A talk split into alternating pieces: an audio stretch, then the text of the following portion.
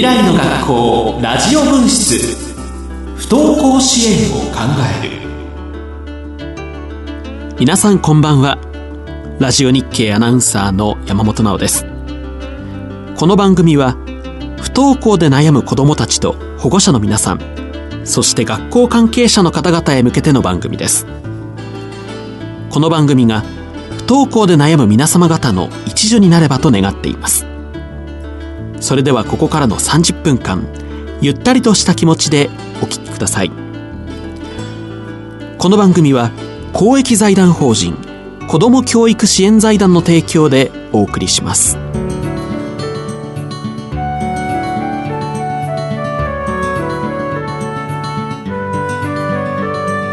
未来の学校ラジオ分室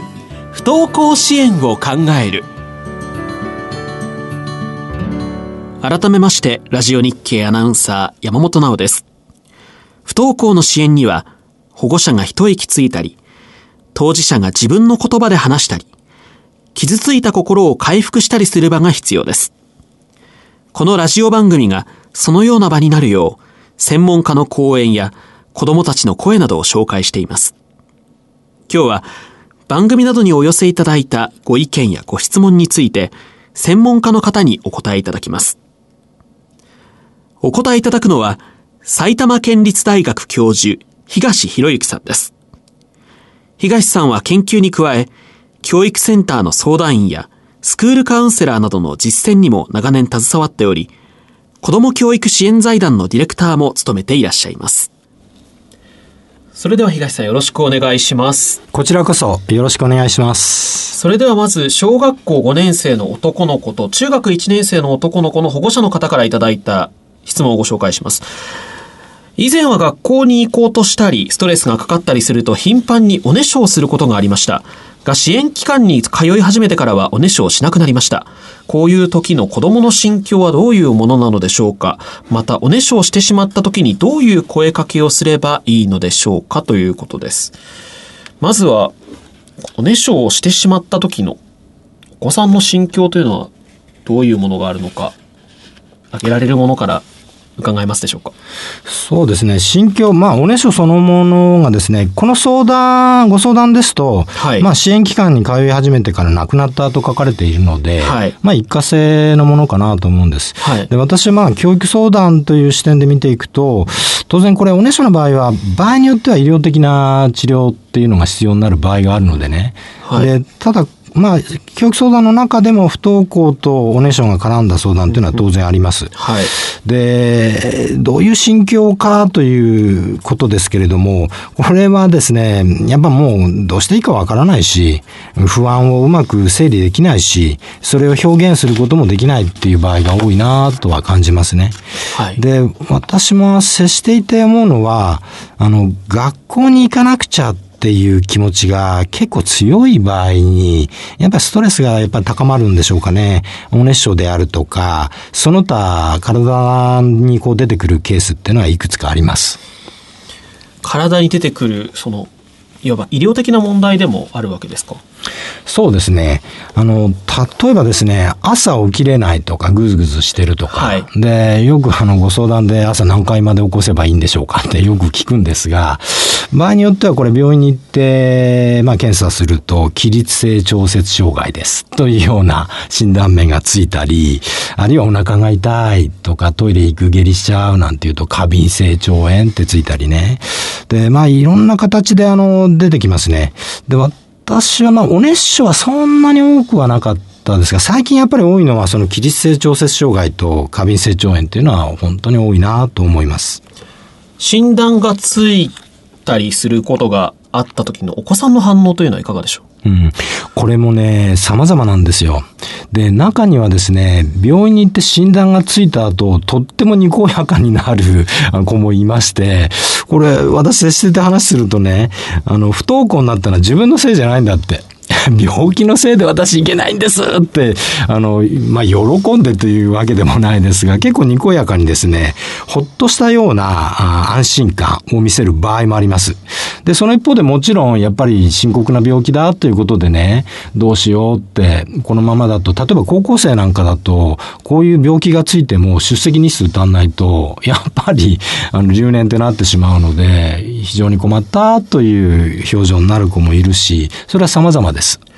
親御さんの立場からするとちょっと厳しく当たってしまいたくなることもあると思うんですが、このあたりはいかがでしょう、うん、そうですね。まあ、お熱傷なんかは特にそうだと思いますが、あの、二度とするなとか何をしたのかって、もうこの声かけのポイントっていうのはこのご質問でね、えー、おねしょをしてしまった時の声かけなどに、でアドバイスが欲しいですということなんですが、まあ、どういう声かけがいいかというより、私はあの、叱責しないこと、もうこれに尽きると思います。はい、もう二度とするのはダメよっていうのは、これはやっぱり禁句ですね。かえってあの、追い込んでしまうことになるので、で、むしろですね、あのー、まあ仕方ないねということで少しずつ減らしていこうって、はい、で、寄り添っていく姿勢で声かけをしていく。これが重要かなというふうに思います。休むことを認めてあげるというか、そういうことはそれもありますね。あの、学校に行かなくちゃっていう気持ちがある意味で強いために起きてる場合もあるので、で、そういう時はね、ちょっとお試しでもいいんです。あの、一週間だけでも休んでみようとかね。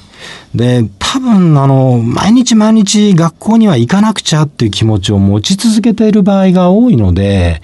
うん、例えば、あの、保護者の方でも、休むことを承認してね、来週まで休もう、もうって、休ん、休んでゆっくりしようって、えー、してみるんです。はい、行ってみるんです。そしたらですね、その1週間の間、どんな様子かっていうのを見ていく。こんな、あの、ことがありますかね。はい続いてですね、質問ではなくて、いじめを受けた経験のある方からメールをいただいています。ラジオネーム木村さん、20代男性の学生さんです。小学校6年生の時、上履きを隠されたことをきっかけにいじめが始まり、無視をされ続け、卒業まで同級生からは口を聞いてもらえませんでした。親にも先生にも相談ができず一人で抱え込むしかありませんでした。幸い、私立、私立の中学校に入学ができたので、同級生たちと接触する機会はなくなりましたが、街中で彼らを見かけることがたびたびあり、当時の記憶が蘇ってきて何度も嫌な気持ちになりました。ということです。20代男性の方ですので、おそらく10年から15年ぐらい前のことをおっしゃってるんだと思うんですが。うんこれはあの、まあ、ご質問というより、この感想というかね、はい、体験談をこう寄せていただいて、私はもうあの率直に親にも先生にも相談ができない。で、親もそう、先生も気づかなかったっていうのは、やっぱね、ほんと辛い思いをされたんだろうなというふうにすごく思います。で、まあ、情報としてちょっと提供をしておきますと、あの、2013年にいじめ防止対策推進法という法律ができて、いじめを防止するためにいろんなあの仕組みとか関わり方が今かなりやられるようになってます。アンケート調査なんかもそうなんですけどね。で、多分木村さんはそれより前の世代でして、やっぱりあの、ちょっと今はもう少し周りは対応しやすくなってます。それでも木村さんのおっしゃるようにですね、相談しにくいっていうのは非常によくわかります。まあ、あの、直近で平成29年の文科省が公表したデータでも、いじめ発見のきっかけというのは小学生で言うとですね、本人からの訴えっていうのは16%程度なんですね。で、やっぱりあの、相談しづらいんです。で、特にあの、私相談機関でこう相談乗ってると、あの、保護者に相談するのはまずね、あの、保護者に心配かけちゃう。お父さんお母さんに心配かけちゃう。で、先生に相談するのは、なんか先生が、あの、叱ったりして、その後に、あの報復があるんじゃないかって考えちゃう。チクったって言われちゃうんじゃないか。はい、そう考えると相談できないないんですよね。で、その気持ちはすごくよくわかります。でも木村さんは自分でその私立中学に行くっていう選択をね、勇気を持って取れた。で、リスタートできた。これは良かったことだと思いますね。確かに進学時に環境を変えるという方法は確かにあると思います。で、ただですね、はい、あの、まあ、例えばその私立中学に進学したと言っても、なかなかそれで気持ちを切り替えられない場合っていうのもあるんですよね。やっぱりあの、いじめられた自分というのが、もうこの場から逃げなくちゃ、逃げたい、その通りなんです。逃げていいと思います。で、ただ、ずっとその逃げてしまった自分というのに、こう、なんか自分自身で納得いかない。なんでいじめられた側の自分が逃げなくちゃいけないんだって思った、思ってしまう。そこに矛盾を感じてしまって、なんだか晴れやかになれないといったようなことも時にありますね。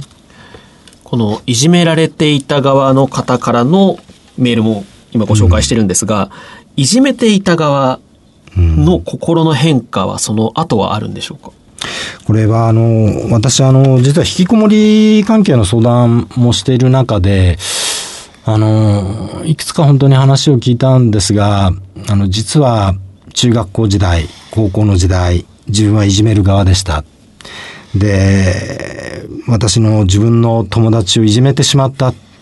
で、それがずっと心残り、心に引っかかったまま、あの、大人になってるんです。で、これはいろんな背景があってね、最初に自分がいじめられて、で、自分の友達をいじめないと、自分がもっといじめられるっていう状況に置かれていじめちゃったと。それをずっと後悔している。というような自責の念のようなものを持っているっていうケースもありますね。で、私はいじめっていうのは、従っていじめる側もいじめられる側もやっぱりずっと引きずってしまうことがあって、やはりね、いじめが起きた場合は、周りの大人も、その謝罪とかね、納得する、これでいじめ終わりにするっていうことを見守っていくっていうことは、とても大切だと思います。この木村さんのようにこういじめを受けた経験があるうん、心に傷がある中でこの先、うん、うん、生活をされていく中でこういうことをしてみるといいも、うん、いいことができるというと何か？うん、私ね、あの、やっぱり20代、30代、まあ、もっと上、40代、50代の方からも話を聞いてて、ちょっと思うことがあって、あの、不登校でも、いじめでも、あの、子供の時代にね、あの経験をしたことが今の自分にとってとっても大切な貴重な経験になってるんですって言葉もよく聞くんです。はい、で、まあ話をお伺いしてると、やっぱりね、あの、小学生の時、中学生の時、高校生の時、いじめでも不登校でも、あの、何かつまずきの経験をした時にね、あの時良い経験をしたなって思えるような生き方を今現在、あの、するっていうのがとても大切だと思うんですよね。はい、で、今そういう生き方がこうできてないとどうしても過去に原因があって、あまあ昔こういうことがあったから自分の人生は台無しになったってずっと思ってしまうし、まあ逆に今、あの充実してるなと思うと、ああ、あの経験があったから、あの自分は今があるんだって思えるんですよ。で、私はあの、まあ知り合いの中にも、うん、かつていじめられたとか不登校だったっていう経験を持ってる、うん、友人がいます。で、まあそういう方々っていうのは、あの、子供たちの心の痛みがすごくわかるんですよね。はい、で、それを自分の仕事にしたり、ライフワークにしたり、ボランティアでもいいんです。あの、不登校の子供の居場所づくりをしたりしてね、生かしてる方いらっしゃいますね。で、やっぱ人の心の痛みを理解できるっていう特徴を生かした、あの、生き方っていうのを模索してみるっていうのがいいんじゃないかなって思いますね。何か別の本業をお持ちの方がお休みにそういうところに行かれてるというケースもありますか、うん、あたくさんあります。むしろそっちの方が、そっちの方が、これはあの、やっぱりどうなんだろう、経営的に言ったら、その不登校の子供をですね、はい、あの、居場所を作って経営が成り立つかっていうとなかなか 難しいので、やっぱりあの、仕事と考えずに、あの、仕事っていうか、賃金を得る仕事というより、はい、やっぱりあの、次の世代を育てていく活動なんだっていう意欲を持ってね、やられてる方がいらっしゃいます。非常にあの、貴重なことをされていると思いますしね、あの、見習いたいなって私なんかも思います。人生の先輩である木村さんのような人も、もしこういうことをされると、ちょっと心と向き合う機会になりますかね。そうですね。多分それがあると思います。次は小学校6年生の保護者の方からいただいた質問です。6年生の兄は支援機関に通うようになって元気を取り戻しましたが、今度は小学校4年生の妹が学校へ行き渋るようになりました。不登校に兄弟間の影響はあるのでしょうか兄が学校に行っていないので、妹に学校に行くことの意義をうまく伝えられず、妹への声かけに戸惑います。どのような声かけをしていけばよいでしょうかといただきました。はい。このご質問は大変多いです。多いんですが、私もね、この兄弟姉妹で、こう、不登校になるっていうケース、確かにあるんですが、うーん、コメントもなかなか難しいですし、実際に因果関係が本当にあるのかどうかっていうのも、ちょっと証明しづらいところがありますね。で、私はまあ、あの、こういう相談、ご相談を受けたときにどういうふうに答えてるかっていうと、まあ、このご質問ですとね、お兄様が、おに、兄が学校に行っていないので、妹に学校に行くことの意義をうまく伝えられないとおっしゃってますよね。はい。あの、いいんです、伝えて。お兄ちゃんはお兄ちゃん。妹は妹。これ、やっぱり大人の側が分けて、あの、接するってことがとても大切でね、お兄ちゃんが言ってないから言いづらくなるっていうのは、ちょっとそれだけで、あの、やっぱり影響を与えてしまうと思うんですよ。で、私は、あの、ちょっとここは思い切って、あの、お兄ちゃんはお兄ちゃん、妹は妹、あなたはあなたよっていう、こういうあの、分けて接することを徹底してみたらいかがでしょうか。で、そのための一つのヒントは、あの、二人を比較しないってことです。お兄ちゃんはこうだったから妹はこうとか、お兄ちゃん見てごらんなさい、これはできたわよとか、これは全部比較なんです。で、比較をしないで接していく。これが、まずは大切なことかなというふうに思いますね。どうしても、うん、私は親ではないので、えー、決めたことは言えないんですが、子供が二人いるとセットで考えてしまいがちというか、旗、うん、から見ても、うん、あのお家のお二人の子供みたいな感じになっちゃうんですけど、そうではなくて。そうですね。はい、あの、産んだ親は一緒なんですが、一人一人の人生はバラバラそれぞれなんですね。で、やっぱり一個の命を持ったそれぞれの命だって考えて接してあげることが私は大切だと思います。あと2点ほどこう、あの、少しアドバイスしておきますとね、あなかなかね、すっごくうまくいかなくなったって言ってるんですが、あの、かえって混乱したケースっていくつかありまして、お兄ちゃんが不登校だから妹に協力を依頼してこうやってほしいとか、あこの兄弟間で協力お兄ちゃんのためにやってとか妹のためにこれやってってやるとですね、実はね、あまりうまくいかないことが多いですね。あの、頼まれた側がなんで私がっていう思いを強くしていくことが多いんですよね。で、これがあるからなのかもしれませんが、私はあの、あの、これ家庭の中でどういう係がされているのかっていうことまでは私もわからないんですが、うん、不登校の全体的な鉄則なんですけど、やっぱりね、特別扱いしない。適度に関わる。不登校だからといって、これもあの許される、あれも許されるではなくね、不登校だけどうちにいるんだから掃除ぐらい手伝ってとかね、その日常生活は普通に関わる。で、不登校だけども適度にこう関わるってこと大切だと思います。あの、妹が不登校になったっていう相談で聞いたときに、その、お兄ちゃんが不登校になったときに親はそれにかかりっきりになった。で、それが自分の中でどうもなんか腑に落ちなかった。っていうような感想を、まあ、あの、話す子供っていうのも時にいますね。続いて、ラジオネーム坊ちゃんさんという50代男性、高校の教員を務めている方からのメールご紹介します。高校の教員です。学校の担任がいい加減だったり、不用意な発言で生徒が傷ついたりして不登校になることがあります。私は気をつけていますが、生徒の受け止め方は様々です。うん、といただきました。はい。えー、高校の先生、現職の先生からの、まあ、ご意見ということで、とてもあの重さを感じながら、あ受け止めました。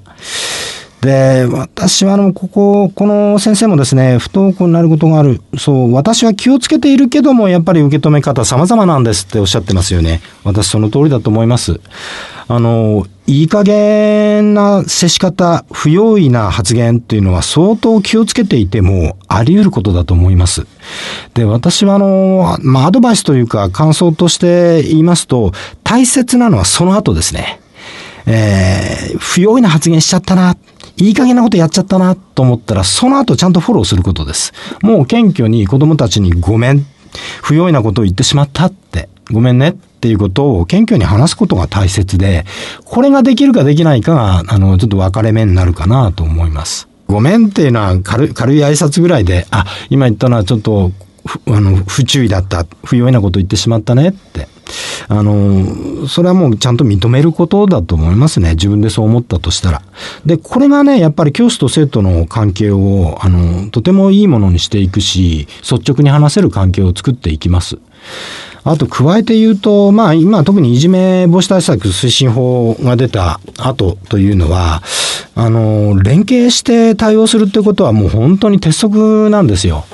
で、例えばいい加減な接し方をした、不用意な発言をしたと思ったら、これ、あの、一人で解決しないでですね、やっぱりこれ、こんなこと言っちゃったけどまずかったかなとか、あるいはそれを見た同僚が、あれまずかったんじゃないのとかね。やっぱり先生同士で話し合ったり指摘し合ったりする場を作るっていうのが大切だと思います。で、しかも私これはあの、個人で、あの、先生が努力しなさいっていうよりも、その学校自体でそういう会話ができる雰囲気づくりをしていく。これが大切だと思いますね。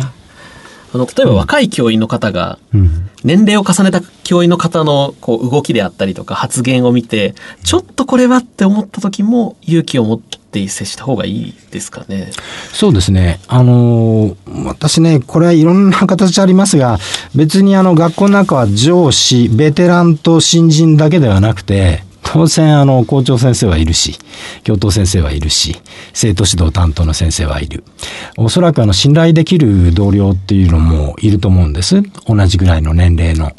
あの、相談しづらかったら、あの、同年齢の同僚に相談してもいいですし、うん、それは、あの、直接言えなかったら、あの、他の教員に相談したりっていうこともあり得ると思いますね。次は去年の7月に東京大使学園柏校で行われたシンポジウムで寄せられた質問をご紹介します。父親との関わりが不登校に大きく影響していると思いますが、何か父親への良いアプローチがあれば知りたいです。ということなんですが。ちらはいかがでしょうか、うん、そうですね。これはね、えっと、だ、どなたからの質問かによってもちょっと変わってくるんですね。はい。あの、父親への良いアプローチを教師がするのか、母親がするのか、うん、によってもちょっと違ってくるので、少し一般化して話をしますと、そうですね。私は、まあ相談を受けてる範囲では、うん今はまあ父親も母親もいろんな関わり方しててですね、特に父親の特徴っていうのがあるとはあんまり考えていません。で、ただ、その、諦めが早い方が多いかなっていうのは少し思うことがありますね。で、要するにあの、なんかいろいろ働きかけをしたんだけどダメだったと。うまくいかないと。もういつまで、例えば不登校のままなのかと。もう関わる知らない。ほったらかしになるというか、最初だけちょっと頑張るんですが、あの、途中から見捨てちゃうっていうようなことが起きたりするケースがあります。もちろんこれは父親特有というわけではなくて、母親の中にも、あの、そういう方いらっしゃいますしね。ただ、父親の方が少し多いかなという印象はあります。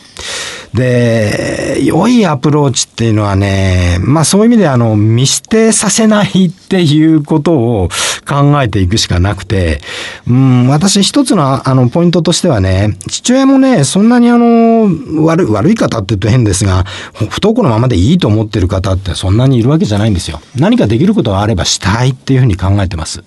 でね、子供に対して何ができるかって考えちゃうんですよ。で、これは一旦子供に対して何かしてじゃなくて、子供以外のとこで少し活躍してもらうということを、あの、まあ、お願いしてみるとか、家のことでもいいです。何か物を取ってくるとか、買い物でもいいです。で、家族の中でこう、協力してもらうってことをちょっとお願いして、だんだん子供への接し方にしていくっていうことも一つの手としてはあると思いますね。はい東さん今日はいろいろなご質問にお答えいただきありがとうございました。え最後に何か番組を聞きのリスナーの方にメッセージがあればお願いしたいんですが。私はね、あの、不登校への対応って考えたら、一番大切なのはね、あの、よく現状維持だって私言うんです。それはどういうことなのかっていうと、不登校でも今できていることっていっぱいあるんです。で、不登校だけども朝はちゃんと起きてるとか、食事はちゃんと取れてるとか、これをね、ちゃんと見つけてほしいと思います。まあよくあの、親の会で私言うのは、今不登校だけれども、本人ができていることを5つ見つけてくださいってよく言うんですよ。で、やっぱり不登校だけど今できていることを見つけて、日常を安定させていくってことがとても大切だと思います。その安定した日常の中から次への意欲というのがこう芽生えてくる。これが私一番言いたいことですね。先ほど冒頭の質問で叱責しない方がいいというふうにもおっしゃっていただいたんですが、うん、褒めてあげた方が良いんでしょうか？あそうですね。あの、褒めるのも褒め方がありまして、何でも褒めればいいってわけじゃないんですね。はい、やっぱりね、本人ができた。で、僕はこれができたっていうところを見つけて褒めてあげるんですね。で、そういう意味でも、今できていることを5つ見つけてください。これがとても大切で、だと思います。よく子供の生活様子を観察しながら褒めたり、それから率直な話し合いをしたり、という、そういう日常を、まあ、作って、え学校へ通うルートっていうのをこう作ってほしいなと思います。この時間は埼玉県立大学教授の東博之さんをお迎えしてお送りしました。ありがとうございました。ありがとうございました。未来の学校ラジオ分室不登校支援を考える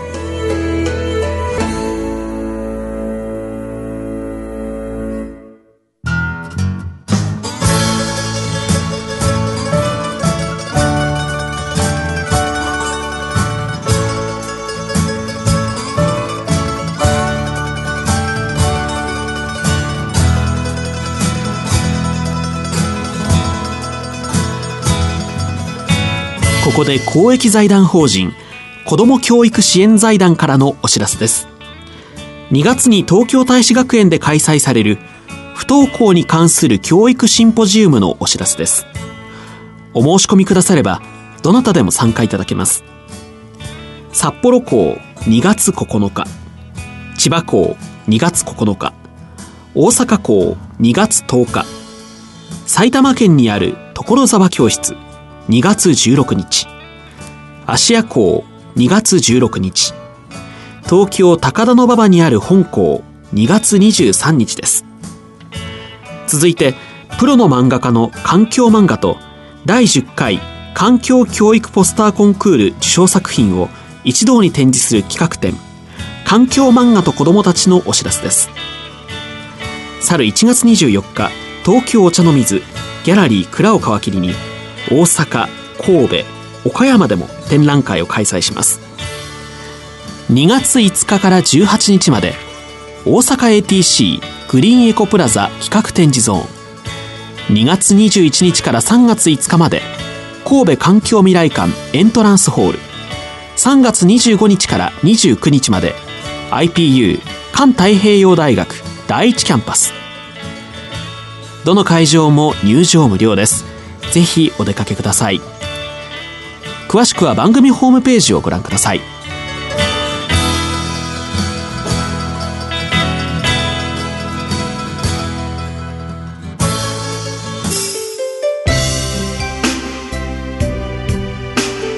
未来の学校ラジオ分室不登校支援を考える。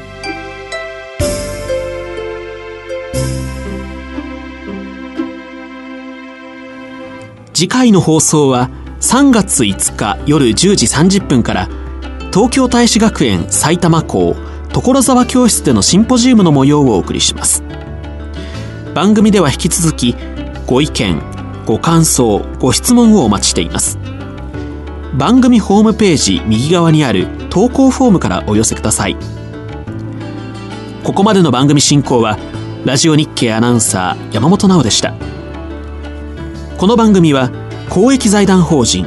子ども教育支援財団の提供でお送りしました。